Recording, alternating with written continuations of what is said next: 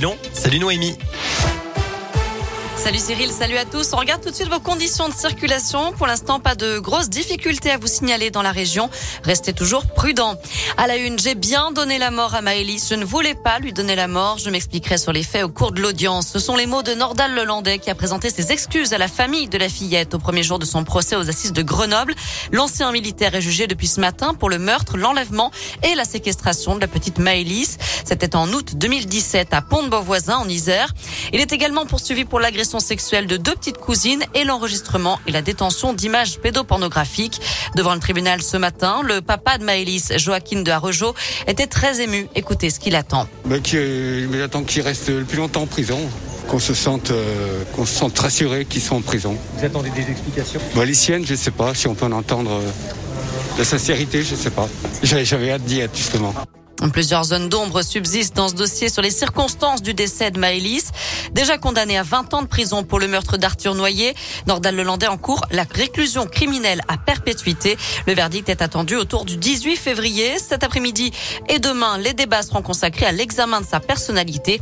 Alors, allez-vous suivre ce procès? C'est la question du jour sur radioscoop.com.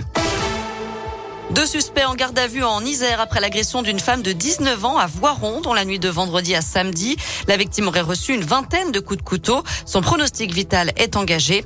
Son ex, âgé de 18 ans, ainsi qu'une autre jeune femme qui l'accompagnait au moment des faits, ont été mis en examen pour tentative de meurtre et écroué.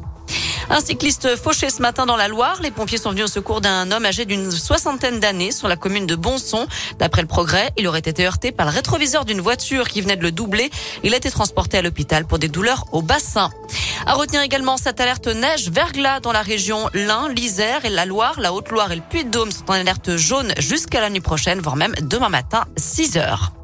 Dans le reste de l'actu, les têtes commencent à tomber chez Orpea, leader des maisons de retraite, accusé de mauvaises pratiques dans la gestion de ses EHPAD. Le groupe a limogé le directeur général qui exerçait depuis 10 ans. Les dirigeants seront convoqués demain par le ministre délégué à l'autonomie. Et puis une bonne nouvelle, Vinci Autoroute annonce qu'il va bloquer les prix des péages pour 80% des trajets de moins de 30 km et deux tiers des trajets de moins de 50 km. Une annonce qui intervient alors que prendre l'autoroute va coûter plus cher à partir de demain, plus 2% en moyenne. En Allemagne, deux policiers ont été tués par balle ce matin lors d'un contrôle routier. Une vaste opération de recherche est toujours en cours pour tenter de retrouver les meurtriers qui ont pris la fuite. Peu avant d'être abattus, les policiers avaient envoyé un message radio indiquant qu'ils avaient arrêté un véhicule suspect transportant du gibier mort dans le coffre. Enfin en foot, plus que quelques heures avant la fin du mercato, les clubs ont jusqu'à 23h59 ce soir pour boucler les différents dossiers de transfert de joueurs. Côté météo, cet après-midi, on reste dans la grisaille. Les températures ne dépassent pas 8 degrés. Merci.